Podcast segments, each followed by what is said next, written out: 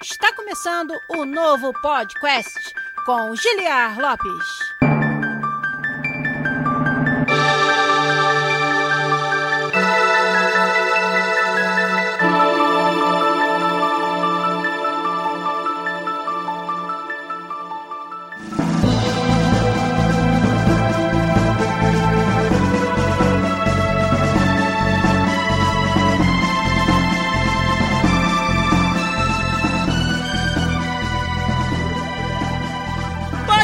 Podcast na área, galera! Estamos de volta mais uma vez nesse que é o único podcast onde você conversa em português com profissionais da indústria de games internacional. Eu sou o Giliar Lopes, designer dos games da série FIFA aqui na Electronic Arts em Vancouver, no Canadá. E estamos de volta em mais um ano para o nosso querido podcast, o Podcast, que não estaria vivo sem a ajuda de vocês aí, nossa comunidade fantástica, que nos ajudam a fazer o programa sempre aqui e agora em horário novo para a gravação, para as lives de gravação no nosso Twitch, twitch.tv barra podcastbr. Agora, às quintas-feiras, a partir ali das 10 e meia da noite no horário de Brasília, quando a gente vai fazer as nossas lives de gravação. Não vai ser mais nos domingos, até para poder liberar um pouquinho do tempo pro lado pessoal, para ficar com a família, mas também porque eu acho que durante a semana à noite, ao invés de domingo à noite, quando tá todo mundo já se preparando para dormir para segunda-feira, acho que vai ser mais fácil pra galera acompanhar. Se a gente tirar hoje como uma referência, a live tá com o dobro dos participantes normais, então tô muito feliz de ver todos vocês aí e fico muito feliz que vocês possam participar com a gente das lives de gravação agora com mais frequência, sendo elas nas quintas-feiras à noite. Quando mudar o horário aqui no, em Vancouver, entrar no horário de verão, vai ser até um pouco mais cedo. A gente vai poder começar ali pelas nove e meia, dez da noite do Brasil, mas por enquanto vai ficar dez e meia, onze da noite, às quintas-feiras, e a gente vai vendo aí como é que fica esse horário novo, mas por hoje eu já tô bem confiante de que vai ser muito legal. Ano novo, novos assuntos pra gente falar, novidades aqui no canal também, que ainda está um pouco cedo pra gente anunciar tudo, mas conforme as semanas forem passando aí, vocês vão ver algumas novidades, algumas notícias bem legais. Vai ser um ano, com certeza, muito bom para todos nós. Vai ser um ano muito bom para quem é fã dos games também, eu espero. Como eu brinquei ali na descrição dessa live, vai ser o melhor ano dos últimos dois anos, 2021, com certeza. Então tomara que seja assim para todos nós. Espero que vocês tenham tido um excelente período de festas, um ótimo ano novo, feliz ano novo para todo mundo que está nos ouvindo aí, todo mundo que participa da nossa comunidade. E, claro, muito obrigado por estarem com a gente aqui em mais um ano com o podcast ajudando para que a gente possa estar sempre aqui trazendo conteúdo para vocês. Hoje nós vamos falar sobre as nossas expectativas e também um pouquinho de choque de realidade sobre o que faz sentido a gente esperar do ano de 2021 nos games. E eu vou contar com a ajuda de vocês aí, meus queridos, meus amigos mais chegados do chat da Twitch, para me passarem aqui as suas expectativas também, me ajudar a lembrar de tudo que a gente pode esperar para esse ano 2021. Então vamos começar, sem mais delongas aqui, como eu falei, desejando um feliz ano novo para todos vocês, feliz ano novo pro nosso editor também, o Zabuzeta, que é a pessoa responsável pela qualidade do que vocês ouvem aí, quem ouve a versão podcast do podcast, que vai continuar saindo no mesmo dia, às terças-feiras, bem cedinho, pela manhã. Quando você acordar, já vai ter lá um podcast para você baixar e ir ouvindo. Tem muita gente que nos ouve, por exemplo, no caminho do trabalho, na terça-feira de manhã. Então a gente tenta sempre publicar bem cedinho e acho que a gente vai continuar com esse dia, com esse horário, mas gravando um pouco antes, gravando às quintas-feiras à noite para poder interagir com mais membros da nossa comunidade aqui. Tomara que dê certo. Vamos lá então começar os trabalhos de hoje. Que tal? Deixar uma pergunta para vocês, a gente vai pros avisos rápidos e na volta a gente já começa com tudo o podcast em 2021. A pergunta vai ser óbvia e o Sr. Cevada já até respondeu a dele ali, Elden Ring. A pergunta vai ser: quais são as suas maiores expectativas?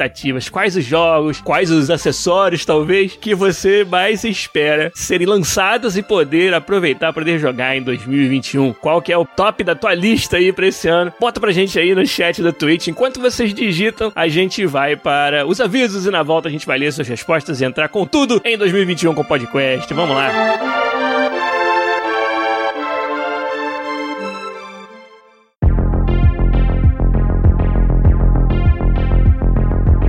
Começando os avisos, na verdade, agradecendo meu querido Alex Drakes por assinar o nosso canal com sua conta Prime Game. Muito obrigado. E os avisos são sobre isso, são sobre as formas que vocês podem nos ajudar a manter o canal vivo. E elas são nossas campanhas de financiamento coletivo no Patreon e no PicPay, patreon.com/podcast ou picpay.me/podcast. Você contribui lá e os nossos patronos mais chegados de 50 reais ou de 15 dólares, eles participam todo mês de um hangout exclusivo que a gente já vai marcar o de janeiro em muito breve. E durante esse ano, aí nos primeiros meses, a gente vai ter mais novidades sobre como vocês podem nos ajudar e como também a gente está formando parcerias para ajudar o podcast a crescer ainda mais. Meu querido Rodrigo Ferro também acabou de assinar aí com a sua conta Prime Game. Muito obrigado, meu querido. Valeu demais o apoio de todos vocês. Alguns de vocês, muitos meses em sequência, vocês nos apoiam, então agradeço demais mesmo. E como eu tô falando aqui, o apoio no Twitch é outra forma muito importante que você pode nos ajudar, sendo um assinante do nosso canal todo mês com a sua conta Prime Gaming. A gente agradece demais a todos vocês que mantêm o nosso canal vivo. E quem, cara, não está no nosso Discord, tá por fora de uma comunidade fantástica de desenvolvedores, de jogadores, de estudiosos dos jogos e apenas de pessoas que gostam realmente dessa comunidade, dessa experiência que é você compartilhar suas ideias com outros gamers e outros desenvolvedores. É lá no nosso Discord que você faz isso. Todos os nossos posts, todos os nossos vídeos no YouTube, tem o link ali, uma das primeiras coisas que você vai encontrar na descrição é o link pro nosso Discord. Também no nosso site podcast.com.br, do lado direito tem o símbolo do Discord, você clica ali e entra na nossa comunidade. Quem não tá lá tá perdendo, muita discussão legal. A gente dá dicas sobre começar na indústria de games. A gente posta empregos, oportunidades na indústria de games lá. Essa semana teve uma oferta de emprego da Mentorama, que são os meus parceiros, onde eu sou mentor sobre desenvolvimento de games, que estavam precisando de um motion designer, de um diretor de arte e acabaram encontrando um candidato para ser contratado da comunidade do podcast. Eu postei a vaga lá no nosso Discord e um dos candidatos que entrou através desse post meu acabou sendo escolhido, sendo contratado. Então, olha aí que oportunidade de vocês, inclusive, é, encontrarem oportunidades e vagas de emprego também. E muitas outras coisas que a gente conversa por lá, a galera realmente se ajuda muito. Essa semana, por exemplo, teve um pessoal perguntando assim: caramba, eu tenho um trabalho freelance para fazer em desenvolvimento de jogos, não sei quanto cobrar, não sei o que é um valor adequado. E aí, próprios membros da comunidade ajudaram, né? Ó, se você mora em São Paulo, mais ou menos por aqui. Se você mora em outra cidade, esse é outro tipo de valor, tal. Isso tudo você vai encontrar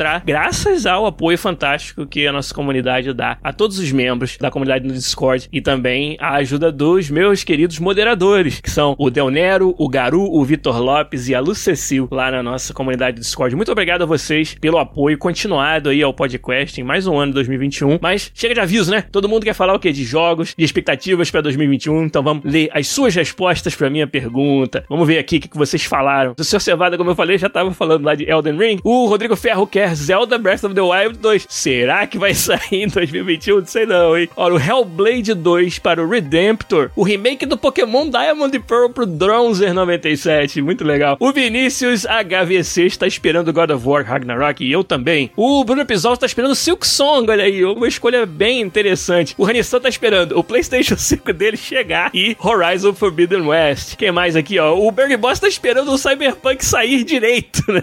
Finalmente. O Cyberpunk consertado, o Cyberpunk sem bugs. É isso mesmo. Quem mais aqui? O Vinícius também tá esperando pelo Ratchet Clank. A Lucicil tá esperando pelo Horizon também. O Jay Ermilion tá esperando o Zelda Breath of the Wild 2. O Metroid Prime. Será que sai o Metroid Prime esse ano? Eu não sei não, hein? E também o Hollow Knight Silk Song. Ah, é. Silk Song é o nome do novo Hollow Knight. Agora eu tô lembrado. Cara, Hollow Knight. Que joguinho do coração. Putz. Quem mais aqui que tem? Ó, o Marlos Vinícius quer Hellblade 2. E é isso aí, cara. Eu também tô contigo. Né? O Bernardo não consegue acreditar que Elden Ring e God of War Ragnarok saiam esse ano. Também não sei, mas vamos ver. O Pai Cansado quer lançar o jogo dele, Wolfstride. Olha aí, galera. Pesquisem o jogo do Pai Cansado ali no nosso chat, Wolfstride. Ó, o Berg Boss também falou Breath of the Wild 2. O Asteronte também falou a continuação do Breath of the Wild, já que é um dos melhores jogos já feitos, na opinião dele e na minha também, é claro. O Game do Pot God of War, Battlefield 6, que é onde eu sei não foi anunciado ainda. Far Cry 6 e Elden Ring também. O Hollow Knight Silk Song para o Asteronte. que mais aqui? O Giat BR falou que a patroa dele adorou a paródia sobre o Cyberpunk. Ah, quem tá ouvindo no podcast não tá sabendo disso. Aqui antes do começo da live a gente tocou várias musiquinhas de paródia que a gente já fez aqui na história do podcast. E no final, uma nova música de paródia, uma música inédita. Eu vou pedir pro nosso editor Zabuzeta colocar como encerramento do episódio, da versão podcast do episódio, a nova música Japantown Funk. E aí vocês ficam adivinhando sobre o que exatamente que é a nova paródia do podcast. Mas lá no final do episódio episódio vocês vão poder ouvir. Obrigado, GiatBR. O Francisco Apps tá esperando pelo Returnal. Eu também tô, cara. Que jogo maneiro que parece ser o Returnal. Warhammer 40k Dark Tide e Biomutante. O Lucas Ramos tá esperando voltar o Cyberpunk para a PSN para ele poder comprar e jogar. O Wolf GT está esperando a sua placa de vídeo 3070, olha aí. Tá mais que certo, né? cada um com suas expectativas, tá certíssimo. O Hanissan também quer saber mais sobre o Final Fantasy XVI. O GiatBR tá esperando o Série S dele chegar, o Xbox Series S. O J. Million também lembrou do Overwatch 2, exatamente. Overwatch que foi o jogo do ano, no ano que ele saiu, um jogo que movimentou a indústria pra cacete aí. E agora tá prometido dois. O Alex Silva, nosso querido participante lá da Guerra dos Patronos, lembrou do Horizon Forbidden West também. Scalebound para o Redemptor tá esperando até hoje. O novo jogo da Riot, olha aí o Dronzer falou também. E o Resident Evil 8 para o Lucas Ramos. O JetBR quer o Half-Life 3, rapaz.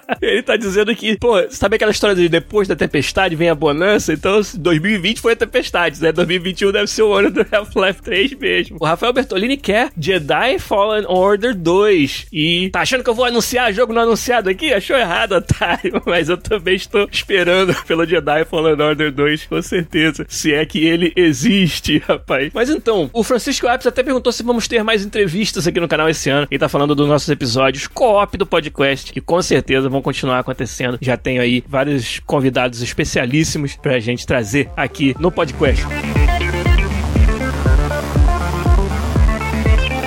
Agora vamos falar então da nossa expectativa e algumas das realidades que a gente imagina para o ano de 2021. Primeiro, eu espero uma indústria de games já acostumada a trabalhar de casa. Eu acho que pelo andar da carruagem da evolução da pandemia e da falta de velocidade na aplicação das vacinas, eu acho que muitos jogos que vão ser lançados esse ano ainda serão desenvolvidos nesse esquema de trabalhar de casa. Inclusive, nós aqui na EA continuamos nesse esquema, obviamente, e pelo visto vamos continuar ainda por um tempo considerável. E mesmo depois que for seguro para todo mundo voltar para dentro dos estúdios novamente, eu acho que nunca mais vai ser a mesma a forma que a gente desenvolve os jogos. Acho que vai ter muito mais flexibilidade para que a gente possa trabalhar de casa, para que a gente possa misturar o trabalho no escritório com um tempo em casa fazendo algumas outras tarefas que precisam de mais isolamento ou de mais concentração, de mais tranquilidade. E isso com certeza vai mudar várias indústrias, né? Acho que então, são várias todas as indústrias que nunca mais serão as mesmas depois da pandemia do coronavírus. E eu acho que em 2021 a gente vai começar a ver uma consolidação dessas mudanças, né? Dessas novas formas de você trabalhar, de você colaborar. E isso vai acontecer com praticamente todos os estúdios, eu acho, esse ano. Então vai ser bem interessante a gente ver como é que isso aí vai acontecer, né? Agora, vamos falar de jogos, né? Os jogos que a gente tá esperando para 2021, que acho que é a coisa mais importante, a coisa que a gente mais aguarda ansiosamente. Eu separei uma listazinha pessoal minha e gente vai conversar sobre os jogos e vou pegar mais sugestões de vocês aí também. Ah lá, o Vinícius HVC falou Bioshock 4 e o Lucas Ramos concordou. A gente sabe que tem um novo Bioshock sendo feito, a gente não sabe o nome dele ainda. A gente sabe também que um amigo meu, um amigo do podcast, um convidado do último co-op que a gente fez ano passado, foi o Nicolas Souza. Tá trabalhando como game designer no novo Bioshock, que aliás é o, o emprego dos sonhos aí. Cara, Bioshock tá devendo um jogo excelente desde o Bioshock 2. Então tomara que a gente receba um deles aí em 2021. Ia ser fantástico para esse ano. O Brenny01, ele acha que a maioria dos games de 2021 vai ser adiado com certeza. Você diz isso provavelmente por causa do trabalho a mais que dá desenvolver projetos de jogos isoladamente, numa pandemia, trabalhando de casa, né? Imagino que seja essa a sua ideia. E talvez aconteça, mas eu acho também que a indústria de jogos está aprendendo muito rapidamente a lidar com isso, a trabalhar com isso. Posso tirar como exemplo a própria EA, né? E o trabalho que a gente faz aqui para dizer que eu acho que a gente pode se surpreender com o quanto a indústria vai conseguir se adaptar e entregar os jogos excelentes que ela tá acostumada a entregar pra gente nesse ano mesmo de 2021. O Game no Pot falou que o Bioshock 4, se for tão bom quanto o Infinite, já tá muito bom, né? Pra você. Quem se contenta com pouco, o que, que eu posso fazer? Sacanagem, né? O nosso editor, o Zabuzeta, falou que cada vez que a gente fala mal do Bioshock Infinite, dá vontade dele dar porrada no monitor quando ele tá editando o podcast. Mas então, como eu falei, eu separei minha lista em duas partes. Um, alguns jogos jogos que eu tenho quase certeza que saem em 2021 e uma outra lista com jogos que alguns podem até ter sido anunciados para 2021, outros não tem data ainda e eu acho pouco provável que eles saiam esse ano. Então vamos falar deles aqui um pouquinho. Logo no começo do ano, acho que agora já em janeiro, vai sair o The Medium. E eu achei curioso que ninguém falou do The Medium no chat aí quando eu pedi as suas expectativas, que parece bem interessante de mundos paralelos em uma jogabilidade onde você está controlando um personagem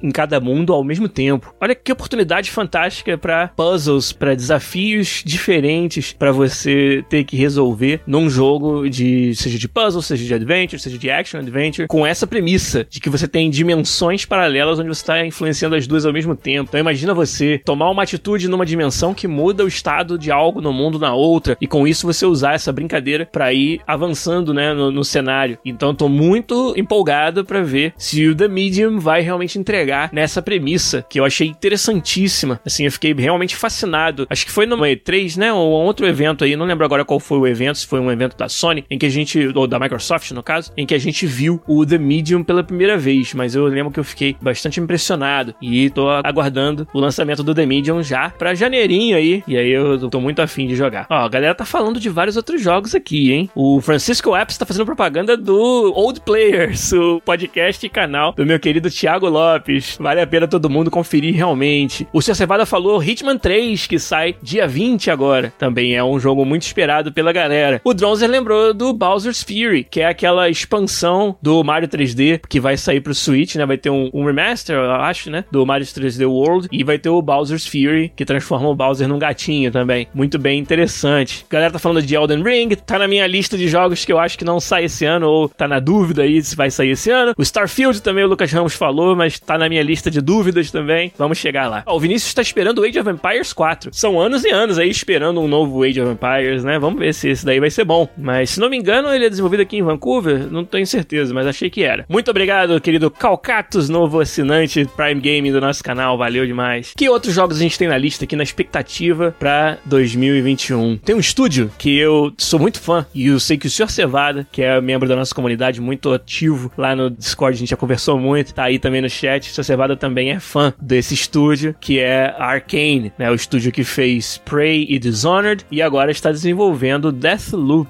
E eu tô muito curioso para ver como é que vai sair o Deathloop, aquela premissa de Dia da Marmota, onde você joga a mesma coisa de novo e de novo e de novo e vai aprendendo aonde que estão os eventos importantes da história para você ir lá cumprir a sua missão, seja a missão assassinar todo mundo ou impedir que o assassino tenha êxito. E tem, claro, um componente multiplayer muito interessante. Essa dinâmica toda de misturar um estilo de jogo de tiro, mas também de. Sabe aquele jogo de tabuleiro detetive? Que, claro, é uma coisa muito simplificada, né? Aquele jogo. Mas aquela ideia de que você sabe que crimes vão acontecer e tem que investigar, mistura um pouco dessa pegada com um jogo de ação, um jogo de tiro. E essa coisa de você estar tá sempre repetindo e ir aprendendo, né? E progredindo dentro da sua cabeça, né? É uma coisa que eu comentei muito sobre o jogo Outer Wilds, que foi o melhor jogo de dois anos atrás para mim, que era um jogo em que você ia jogando de novo e de novo a mesma sequência e fazendo coisas diferentes. E quem progredia não era o personagem principal do jogo, quem progredia era você, jogador. Você ia aprendendo, né? Ah, na primeira hora eu tenho que estar tá aqui, na segunda hora eu tenho que estar tá lá, e essa sequência de coisas que eu preciso fazer é como eu vou desvendar todo esse mistério e conseguir completar a minha missão. Então, me parece que o Deathloop tem essa pegada, mistura esse tipo de jogabilidade com uma mecânica mesmo, né, de um baixo nível, de um jogo de ação,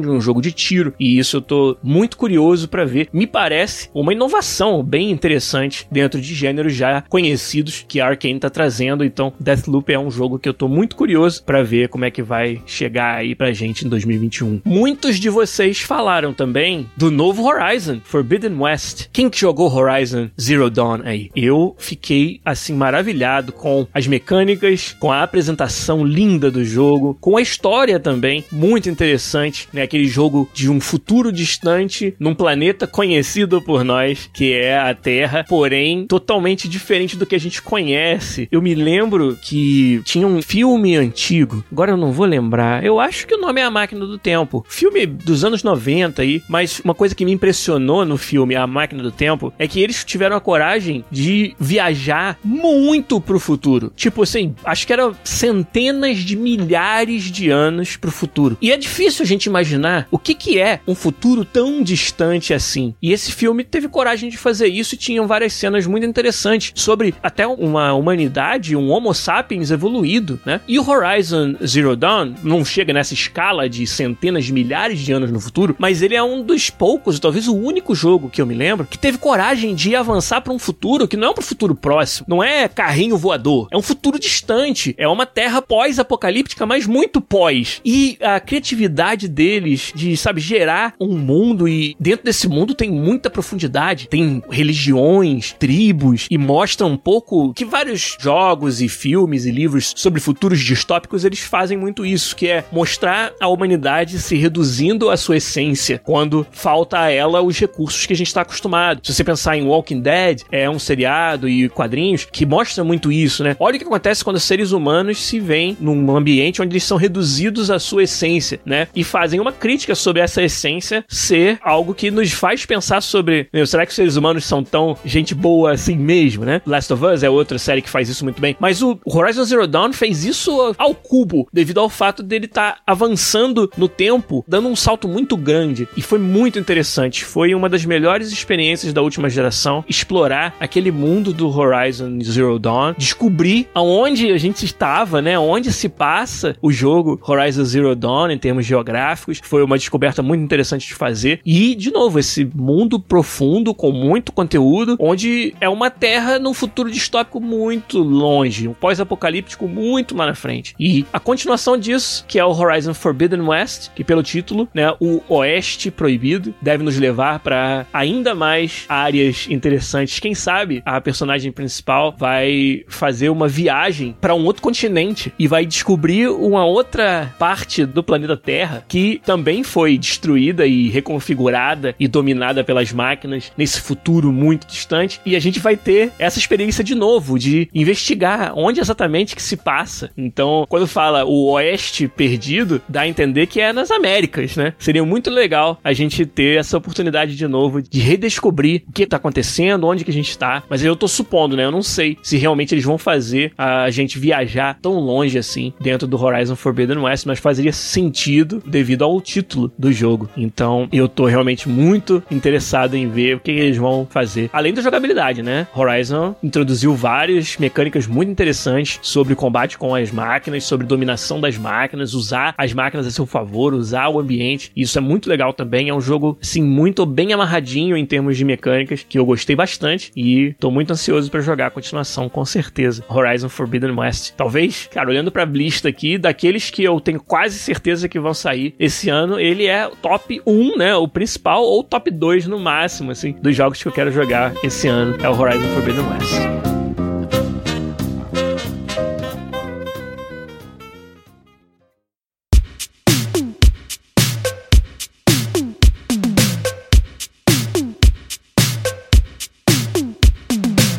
Galera declarando seu amor aos mundos pós-apocalípticos. Minha série preferida, Fallout, é um expoente aí dos mundos pós-apocalípticos. Pena que a gente acha que tão cedo não vai ter um Fallout novo, né? Mas que pena. O Drowser tá perguntando se o, um jogo chamado FIFA 22 sai esse ano. Nem sei do que você está falando, nada foi anunciado. Eu não posso vir aqui entregar nome de projeto não anunciado, né? Que ninguém sabe qual o nome. Por enquanto, tá muito cedo no ano, pelo menos, pra gente fazer isso, né? Pô, mas vou falar de FIFA, não. Vamos falar de Resident Evil Village. O Resident Evil 8, né, gente? Vamos combinar. Mas foi anunciado com esse nome, Village, e as letras, a letra V, a letra I e um pedaço da letra, das duas letras L formam o número 8. Quem que aí jogou o Resident Evil 7 sem cagar na calça nenhuma vez? Quero saber. Porque Resident Evil é uma série que ela se. parece que se reinventa. Faz três jogos num estilo determinado, jogos numerados. E aí quando chega no próximo jogo, ela se reinventa reinventa. Foi assim, Resident Evil 1, 2 e 3, seguindo um padrão de jogabilidade bem específico, bem reconhecido, com alguns problemas, aquela história de você se mexer igual um trator e tal. E aí no 4, ninguém sabia o que esperar e veio um dos melhores jogos da sua geração, na época, né, da geração do PlayStation 2, do GameCube e do primeiro Xbox, e que trouxe toda uma nova mecânica de ação e survival horror, como é o ponto da série, mas muito mais ágil jogo muito mais emocionante no sentido não de dar um susto, ah, quebrou a janela deu um susto, mas de realmente te colocar num clima de perrengue. O Resident Evil 4 tinha essa característica do perrengue muito forte e é um dos melhores jogos que eu joguei na minha vida. E foi a série Resident Evil se reinventando depois do 3. O Alex Silva falou aí, pô, só joguei 1, 2 e 3. Meu irmão, você tem que correr atrás do 4, porque é uma experiência sensacional. Dos melhores jogos que eu joguei na minha vida, cara, sem dúvida nenhuma. E aí, esse mesmo estilo foi seguido no Resident Evil 5 e o 6. Talvez não sejam tão apreciados, né, pela galera. E o 4 também causou um impacto muito grande pelo fato de ser uma novidade muito grande para a série Resident Evil. E aí, como eu falei, três jogos, 4, 5 e 6, e eles apresentam uma nova guinada na série com o Resident Evil 7, que foi o mais recente jogo numerado da série, né? No 7 já virou para primeira pessoa,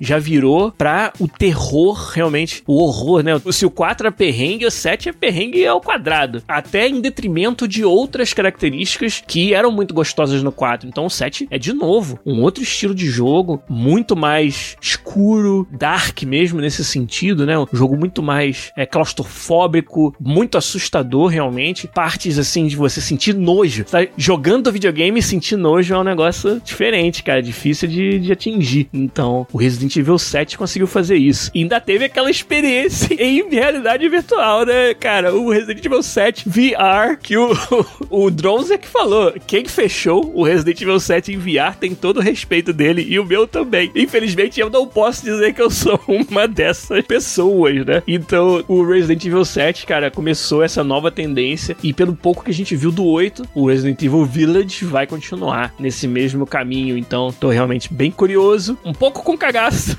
de ver o que vai rolar no Resident Evil Village. O Francisco Apps fez uma pergunta que dá um podcast inteiro, que é o que faz um bom jogo de terror, né? Acho que a, resposta curta que a gente pode dar aqui sem desviar é que muito do que o game designer faz, principalmente a pessoa que desenha uma experiência de jogo mais completa, como eu sempre falo, que quando a gente vai chegando no nível mais sênior da profissão, é isso que a gente tem que procurar, é desenvolver não feature A ou B mecânica, A ou B, mas sim uma experiência como um todo. É o designer que consegue fazer, entender o estado mental do jogador e manipular esse estado mental, entender que maneiras você tem de deixar o jogador calmo, nervoso, deixar o jogador se sentindo desafiado e uma outra hora onde você dá um tempo para ele respirar. Existem técnicas que a gente como designer estuda e implementa de usar o conteúdo do jogo para causar essas emoções no jogador. O game designer ele é um grande estudioso da cognição humana. Então você saber fazer isso é o principal. Como que eu vou usar todos os meus recursos, recursos visuais, recursos de áudio. O áudio é muito importante na hora de manipular o sentimento, o clima do jogador, né? Então você tem muita inspiração, por exemplo, do cinema, que são técnicas que obviamente os filmes de terror utilizam, né? Mas nos jogos é ainda mais potente porque o jogador tá com a mão no controle. Ele tem agência, ele tá interferindo e sendo interferido, sendo afetado pelo que tá acontecendo no jogo. Então, você estuda isso como game designer, como que você gerencia o estado mental do jogador para ele ser aquilo que você quer para causar um impacto. E nos jogos de terror, você faz isso de uma maneira meio, entre aspas, filha da puta, porque você está usando o fato de que você sabe manipular esse estado mental para causar sustos em alguns casos e deixar no perrengue em muitos outros casos, né? Deixar realmente o jogador, como a gente fala, jogando com as pontas dos dedos, né? E isso é conjunto de várias técnicas que você utiliza que são todas relacionadas a como você apresenta o jogo pro jogador. E como eu falei, áudio, música, efeitos sonoros, mas tem muitos conceitos de mecânica de jogo mesmo, de você vai mostrando pro jogador que determinada coisa é resolvida da mesma maneira, né? Ah, aperta isso, faz assim, faz assim, faz assim, faz assim, e tem uma hora que não, não funciona. Isso causa estranheza, isso causa uma sensação de meio que não saber o meu jogo que parou de funcionar, ou o que será que aconteceu que aquele padrão que eu tava seguindo de repente é quebrado. Isso é um momento de nervosismo pro jogador. E aí você manipular isso, isso ser de propósito, e naquele momento onde aquela ação que você tentou fazer, que você fez várias vezes antes, que deu certo, agora deu errado, é a hora que você coloca um, um desafio na frente do jogador naquela hora, sabe? E com isso você manipulou o estado mental dele para um estado onde ele tava confortável com as mecânicas, para um momento onde quebra esse conforto. E aí deixa o jogador meio fora do eixo, assim, e é o momento primordial para você causar um impacto emocional com alguma coisa que você coloca na frente dele, assim. Essas são as técnicas que a gente usa, é, quer dizer, isso é 10%, né? Mas como eu falei, a resposta curta que eu posso te dar, ela passa por isso, passa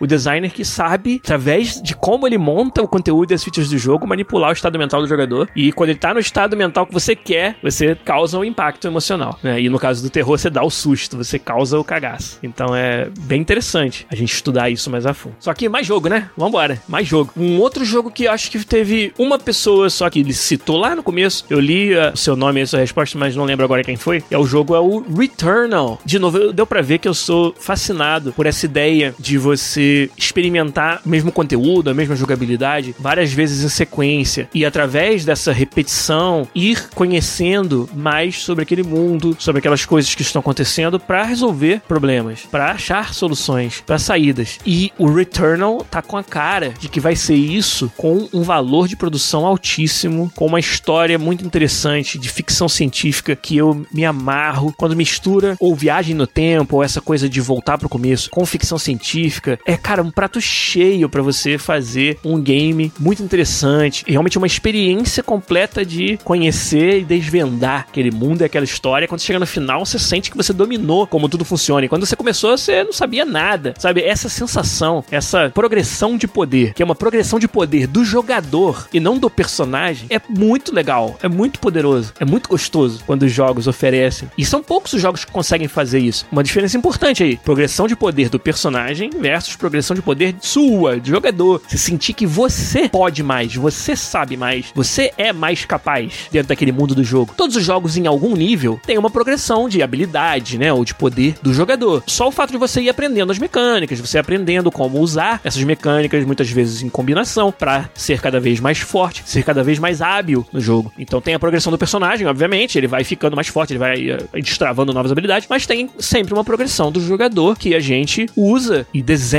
como uma experiência que seja agradável. Você não quer nem aprender tudo muito rápido e chegar muito cedo ao pico do seu poder enquanto jogador, nem demorar também o jogo inteiro. E quando você chega no ponto onde você sabe tudo sobre o jogo, acabou o jogo, sobe os créditos. Você quer um, um balanço, você quer uma curva de aprendizado que ela não é muito íngreme, ou seja, você não, não tem que aprender muita coisa ao mesmo tempo e tomar na cabeça muito no começo do jogo para poder aprender. Então, de novo, curva de aprendizado, progressão de poder do jogador é um assunto que daria talvez mais de um podcast inteiro. Mas você ter isso de uma forma ainda mais profunda, que não é só o jogador ficando melhor no, na mecânica ou na habilidade manual do jogo, mas também no conhecimento do mundo e esse conhecimento ser necessário para você resolver os problemas as missões. Isso é raro, é muito gostoso quando acontece. O Marlos Vinícius fez o shout aí de novo pro Outer Wilds, jogo de dois anos atrás, que foi o melhor jogo do ano para mim naquele ano. O Outer Wilds é sobre isso, é sobre a progressão do jogador enquanto conhecedor daquele mundo, conhecedor de como as coisas funcionam e ter a coragem de ter feito um jogo que depende única e exclusivamente do jogador progredir, não tem progressão nenhuma no Outer Wilds de personagem, de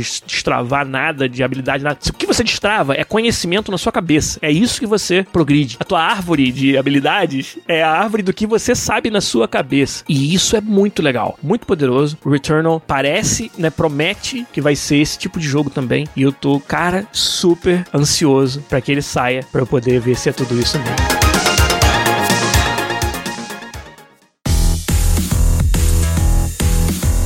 Que mais? Ainda na lista dos que eu acho que vão sair quase garantidamente em 2021. Esse, na verdade, já começa a ficar ali na borda. Será que vai sair realmente em 2021 um jogo que tá em desenvolvimento já há um certo tempo? Vou falar muito dele não, porque a gente já falou várias vezes aqui dele. É uma escolha um pouco fora da curva aí. Acho que ninguém citou ele. Se teve alguém que citou, eu pulei, me desculpem aí. Mas é o Psychonauts 2, né? O jogo de sucesso, não sei se é sucesso comercial, mas sucesso cult da Double Fine, jogo do Tim Schafer, que agora estão fazendo fazendo o número 2, o Psychonauts. É um action adventure e um jogo de puzzles também muito legal sobre a psique, né? Sobre você entrar nos pensamentos, nas, nas cabeças das pessoas. É muito divertido, muito interessante, um mundo fantástico, personagens fantásticos tem o Psychonauts e uma sequência para um jogo muito esperado que tá há um tempo já em desenvolvimento. Então, eu espero que saia em 2021, quero jogar o Psychonauts 2 em 2021, mas para falar bem a verdade, não tenho certeza de que ele sai esse ano. O Francisco tá fazendo festinha ali pelo novo Psychonauts. E eu também tô muito ansioso para ver o que, que a Double Fine vai entregar. Double Fine, lembrando que é um dos estúdios que foi comprado pela Microsoft no ano passado. Agora, um exclusivo da Sony, muito esperado para 2021. O problema é que eu não sei se ele sai realmente esse ano. E é triste você passar mais um ano sem a sequência de God of War. God of War Ragnarok foi só brevemente mencionado, mostrado, falado, né? Na verdade, quase nada sobre ele até agora. E isso aqui me deixa um pouco na dúvida se ele de fato vai ser lançado esse ano. Mas, cara, a gente falou de Horizon e como o primeiro foi um dos melhores jogos da geração. Cara, o God of War foi também um dos melhores jogos da última geração, né? O Lucas Ramos tá me lembrando que só tivemos um mini teaser do logo do jogo, pode crer. O Chacal Sniper falou: God of War é o único jogo que eu preciso, né?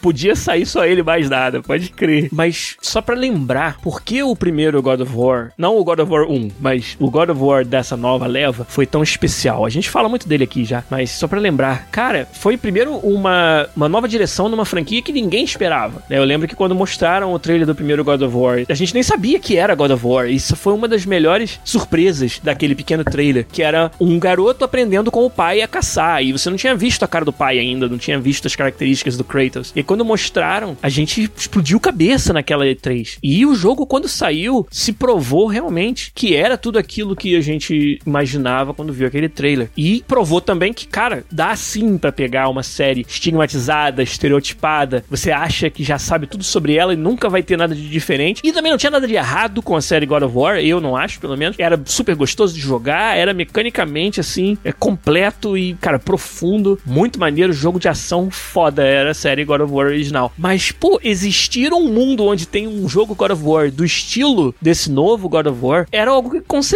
A gente não imaginava que fosse acontecer. E a gente até pensava assim, na, na indústria a gente às vezes tem essa tendência a pensar assim, pra que que vai usar a propriedade intelectual God of War para fazer esse tipo de jogo? Por que, que não faz uma nova propriedade intelectual? Mas os caras da Sony Santa Mônica fizeram esse trabalho fantástico de reimaginar God of War, abrir essa porta para que a série possa agora ser sobre deuses mudando de mitologia, como se os deuses das diferentes mitologias que existem na história, né, na ficção, coexistissem. Você tá no Egito, tem um conjunto de deuses. Você tá na Grécia, tem outro conjunto. Você tá nos países nórdicos, tem outro. E eles sempre existiram, talvez até se conhecessem, talvez até tivesse interseção entre as mitologias, que o jogo faz o papel de fazer essa história, inventar essa, essa interseção de uma forma muito interessante, muito legal. E agora a série, ela tem todas as possibilidades. E a gente já imagina, até pelo nome Ragnarok e pelo fato de como terminou o primeiro God of War, esse remake, que deixou muito espaço para uma continuação direta, a gente já imagina que ela vai continuar sendo na mitologia nórdica. Acho que é quase certo. Com esse nome Ragnarok não podia ser outra coisa. E também, como eu falei, com a história do jeito que ela parou, não quero dar spoiler, mas é muito foda, muito interessante saber o que vai acontecer depois do final desse God of War recente. Então, cara, com certeza é isso que eles vão entregar. E jogabilidade também. O God of War tem uma jogabilidade fantástica. God of War tem um combate muito bom. Tem uma versão muito mais acessível daquele sentimento que você tem quando joga os jogos da série Souls. God of War não se compara com a série Souls em termos de visceralidade da jogabilidade. Ele é bastante visceral, ele é bastante preciso, mas ele é um jogo muito mais abrangente, muito mais acessível, né? Eu tô evitando usar a palavra fácil e difícil de propósito aqui, porque eu não acho que seja tão simples quanto dificuldade. Não acho que era só você aumentar a dificuldade do God of War. Acho que tem algo que é intrínseco a todos os sistemas de jogo que na série Souls tornam aquela experiência muito mais visceral, talvez seja a palavra. Você se sente muito mais na ponta da cadeira, muito mais nervoso pelo sucesso ou fracasso e muito mais dependente da sua habilidade na série Souls do que num jogo como o God of War. Mas o God of War tem esse elemento. E é difícil você fazer esse casamento de algo que é tão nicho quanto a série Souls e ainda ser acessível e ainda ser apreciado por todo mundo, sabe? Todo mundo jogou God of War. Então quero mais disso. Quero ver que mais eles vão fazer, que outras mecânicas, que outros inimigos, que outros estilos de jogo de ação e de combate eles vão trazer. Quero ver também que mais level design brilhante eles vão fazer. Level design do God of War é brilhante em todos os aspectos. O pedaço open world, entre aspas, do jogo é maravilhoso, onde você tem ali vários pequenos desafios intelectuais para abrir todos os baús, para encontrar todos os segredos que, cara, te deixam na pilha para fazer o 100%. God of War é um dos poucos jogos que, na minha opinião, vale muito a pena fazer o 100%, conquistar a platina, que todos os coletáveis, todas as coisas que você é desafiado a achar são interessantes. Não é só tropecei e achei. Resolver um puzzle usando as mecânicas do jogo, sabe? Puzzles de ambiente, de environment. É ver algo que você não sabe como alcançar e queimar a mufa e queimar os dedos também, porque tem que ser habilidoso para isso, para chegar até lá. Jogos que tem isso e que te recompensam bem no final dessa brincadeira são, assim, entre os melhores experiências que existem nos games. E o God of War entregou isso. E se tem um jogo que vai continuar me dando isso, pô,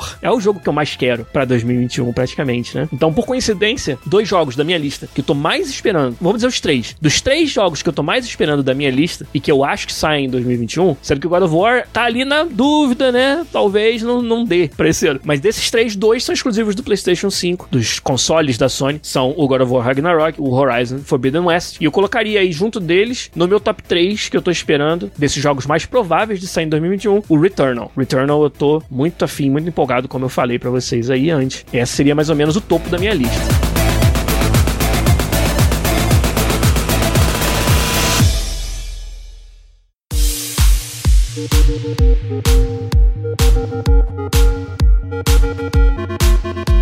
Bom, vamos embora então falar dos jogos que eu acho que a chance de sair esse ano é pequena, mas estou muito empolgado por eles também. E vocês coloquem os seus aí. Ah, o Lucas Ramos falou remake do Chrono Trigger.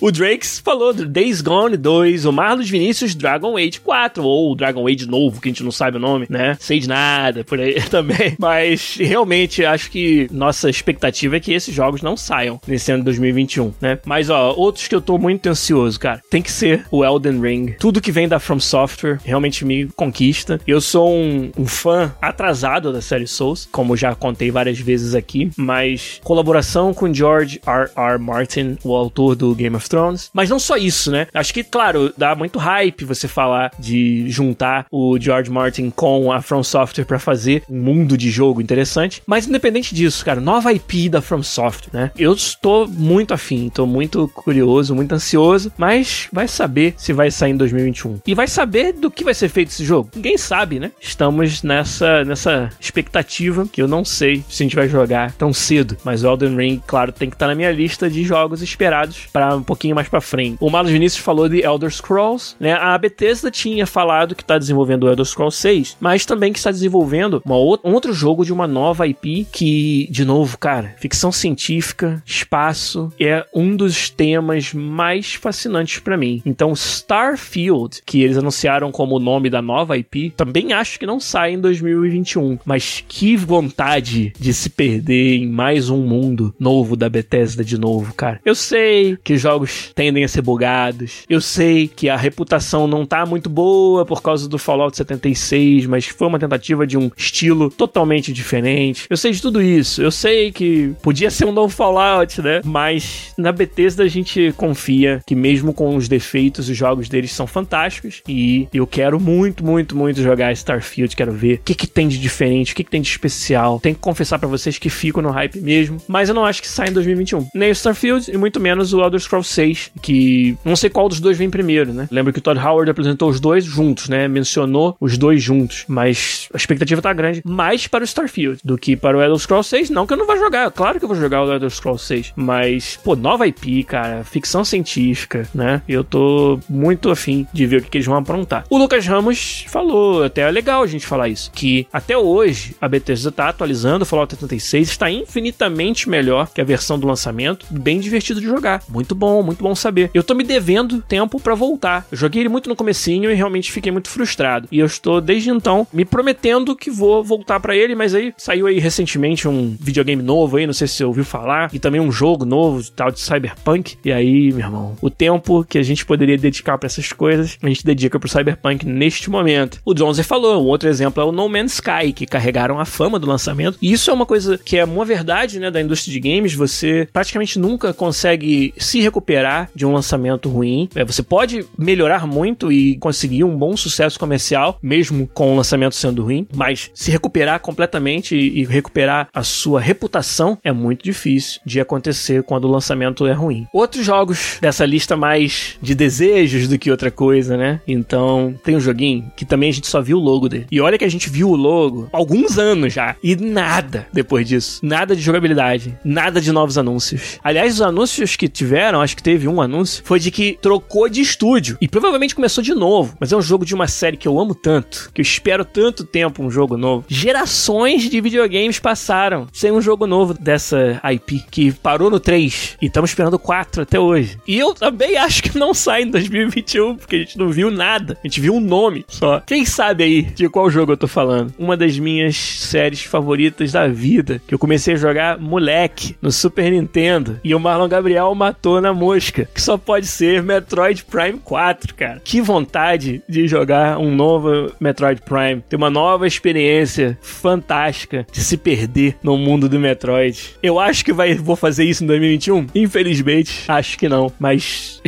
expectativa não deixa de ser grande. A vontade, a saudade que o Lucas Ramos falou ali, que é exatamente isso, é gigante. Cara, a gente não sabe nada, não tem nem o que falar sobre ele, só que só falar que os Metroid Primes anteriores são fantásticos. E o último jogo da minha lista de esperados que eu não acho que sai pra 2021 tem que ser qual? Tem que ser a sequência de talvez o melhor jogo já feito na história da humanidade. Não é o Fallout 5, mas é, claro, o Zeldinha Breath of the Wild 2. Também acho que não sai em 2021. Esse a gente tem uma ideia melhor do que ele pode ser, porque o Zelda Breath of the Wild, ele é um grande playground. E daquele tipo de playground dá para fazer muita coisa. Dá para fazer muito conteúdo legal, features novas, novos itens, porque os itens geram mecânicas. Então você bota novos itens, você bota novas funções dentro do jogo e você multiplica exponencialmente as possibilidades de se divertir com aquilo.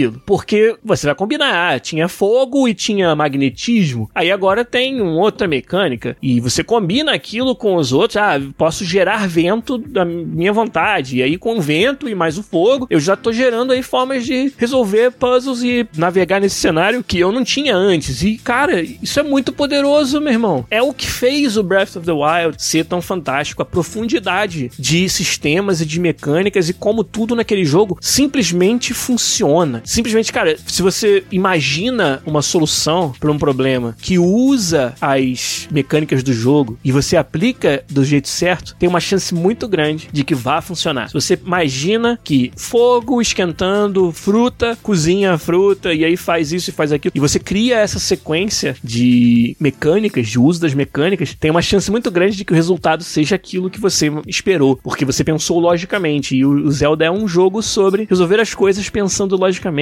usar a física de uma forma muito legal, muito criativa, muito bem implementada. Até hoje, cara, tem GIFs e videozinhos de coisas inesperadas que as pessoas fizeram só brincando com o sistema de física do Zelda Breath of the Wild. Ah lá, exatamente o que eu tô falando, o Dronzer acabou de escrever. Zelda é tão incrível que até hoje estão descobrindo mecânicas no Breath of the Wild. E a única coisa chata do Breath of the Wild é que ele acaba, sabe? Por mais que você queira explorar tudo, chegou uma hora que acabou, assim, que, sabe? Pode até ser que você tenha deixado coletáveis para trás, mas as coisas realmente inovadoras, realmente surpreendentes, uma hora você acaba não tendo mais muito para onde correr, né? Então, ter um novo jogo que entrega mais disso, mais um mundo, mais mecânicas, de novo, introduz talvez pequenos novos verbos, mas o negócio é que num sistema como o do Zelda, um novo verbo multiplica as possibilidades. E você poder fazer isso e, de novo, né? Nintendo a gente não precisa nem falar. O grau de polimento, o grau de carinho que todo o conteúdo deles tem, né? Todos os jogos que são feitos first party pela Nintendo tem essa qualidade, esse polimento mesmo, que é fantástico, que é sensacional. E ela vem, inclusive, nos relembrando o quão boa ela é em fazer games nesses últimos lançamentos pro Nintendo Switch. O Super Mario Odyssey, que jogo fantástico. O Zelda Breath of the Wild também. E vários outros lançamentos dela. Então, a Nintendo tá numa ótima posição, eu acho, tá de novo no coração da galera, muito forte e pronta para nos deliciar com mais um Zelda Breath of the Wild, continuação. Só que eu duvido que saia em 2021, pode ser que não saia nem em 2022, infelizmente, porque a Nintendo, pra entregar tudo isso, leva tempo, tem coisas que o dinheiro não paga, essa evolução, essa interação num conceito até que ele fique fechadinho, amarradinho, polidinho, bonitinho, ela demora. Como eu falei, não é botando mais gente, pagando mais, não tem comprando mais bibliotecas com funcionalidades que você. Não é assim que funciona. Você realmente tem que ir e ter essa experiência de desenvolver e jogar e desenvolver mais um pouco para chegar lá e isso leva tempo. Então, Breath of the Wild 2 é o topo dessa minha lista de jogos mais pro futuro que eu tô esperando ansiosamente, mas infelizmente acho que não sai esse ano ainda. Mas quem não quer uma desculpa para falar de Zelda Breath of the Wild 1 e 2, né, a todo momento, em todo podcast. Então, tô eu aqui usando esse momento para declarar meu amor novamente ao Zelda Breath of the Wild, que eu acho que vocês também, alguns de vocês pelo menos, compartilham essa fascinação que eu tenho. Então, a conclusão, que conclusão que a gente tira de tudo que a gente falou? Que, cara, 2021 no mínimo vai ser um ano fantástico. E se todos esses jogos da nossa lista aí saíssem esse ano, ia ser, entrar pra história como o melhor ano da indústria dos videogames desde sempre. Então, se entregarem um pouco disso aí, a gente já vai ficar bem feliz. E eu quero muito jogar vários desses jogos. Quero muito ver o que, que eles vão aprontar com o Returnal. Quero muito jogar novo Horizon, novo God of War. E alguns desses outros mais pra frente que a gente citou também, Starfield. Eu, cara, quero ficar muito imerso nos jogos esse ano. Tomara que vocês estejam aí pra gente compartilhar dessas experiências juntos. Quero conversar sobre os jogos, conversar sobre as experiências que nós todos estamos tendo em um ano que vai ser muito forte, muito denso de conteúdo aqui no podcast. Eu prometo isso para vocês, com algumas novidades, com parcerias e com outras paradinhas que eu estou preparando aí que não, não, não posso mandar para público ainda, mas com certeza esse vai ser um ano empolgante para quem acompanha o nosso canal aqui. O Francisco falou, ainda bem que não falou a frase do Miyamoto sobre um jogo estar pronto. Na verdade, eu não tô ciente dessa frase, não tá na minha ponta da língua não, mas se eu pesquisar eu devo achar. E deve ter falado algo do tipo que o jogo só tá pronto quando tá pronto, o jogo só acaba quando termina, aquelas frases, não sei. Não sei o que, que o Miyamoto falou, não. Um jogo atrasado. Ah, é, agora eu lembrei. Obrigado, Francisco. Um jogo atrasado tem chance de ser bom, mas um jogo lançado às pressas vai ser eternamente ruim. Essa frase agora bem lembrado e muito bem colocado. E acho que é um mantra que a Nintendo segue muito bem. Ela pode se dar o luxo de seguir. Eu acho que a gente tem esse mito dentro da indústria de games de que todo mundo pode se dar ao luxo de implementar qualidade total. E nem sempre isso é verdade. Mas a Nintendo tá numa posição onde ela não compromete isso. E ela é louvável por fazer isso. Deixa a gente na espera, deixa a gente meio puto às vezes. Mas vale a pena quando o jogo sai. O Chacal Sniper tá me lembrando que o jogo só acaba quando termina. Foi o Romário que falou. Então, gente, melhor forma de fechar esse episódio não tem. O único podcast onde você vai colocar lado a lado falas de Shigeru Miyamoto e de Romário de Souza Faria é o podcast. Espero que vocês continuem nos acompanhando, continuem nos apoiando esse ano de 2021, que como eu falei, um ano que promete para todos nós, promete para a indústria de games. Mas por hoje, primeiro episódio, a gente vai ficando por aqui. Muito obrigado a todos vocês que nos ajudaram, todos vocês que nos ouvem, que nos acompanham, que nos apoiam. Um abraço para todo mundo. Feliz 2021 para todos nós e até semana que vem, no novo horário, quintas-feiras, 10 e meia por aí mais ou menos da noite no horário de Brasília. Live de gravação, terça-feira cedinho sai mais um episódio para vocês do podcast. Um abraço e tchau. Tô no hype do Cyberpunk 277 pedi pra mãe. City Project é o meu amor. Lança logo seu masterpiece. Adiado, atrasado Só quero andar por Night City. Se os devs trabalham de madrugada Que se foda eu quero o jogo em 2020 Tá bugado. Meu carro agora saiu voando Tá bugado. Uma metralhadora tá flutuando Tá bugado. Esse inimigo não tá revitando Tá bugado Quero que devolvam meu money right now. Tem update, aleluia. Saiu um patch, aleluia. City Project, aleluia. Estou feliz de novo, eu estou na lua. Peguei uma missão e saí pela rua. Matando todo mundo nessa sala escura. Matei o chefe quando fui salvar. Saí na rua e deu crash.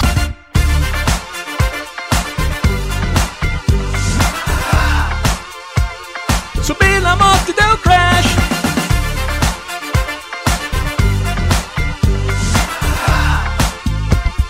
Saquei a arma e deu crash. Entrei no bar e deu crash. Montei o jogo e deu crash. Não fiz nada e deu crash. Ei, ei, ei. ah, Pare. Que que é isso? Tem pinto fora da calça, menino. Eu não trabalho pra Militech. Judy, pega o Cyberdeck. Fui pra Watson, Haywood, Santo Domingo e Pacífica. É o jogo do ano, mas dá muito pau. E todos os youtubers só criticam. Tá bugado. Meu carro agora explodiu sozinho, tá bugado. Esse NPC não achou o caminho, tá bugado. Mas eu vou jogar só mais um pouquinho, tá bugado. Quero que consertem meu game right now. Manda patch, aleluia. Só em março, foca trua. Silverhand fica na tua. O rap pra esse jogo tava lá na lua. Peguei uma missão e saí pela rua. Matando todo mundo nessa sala escura. Matei o chefe quando fui salvar. Saí na rua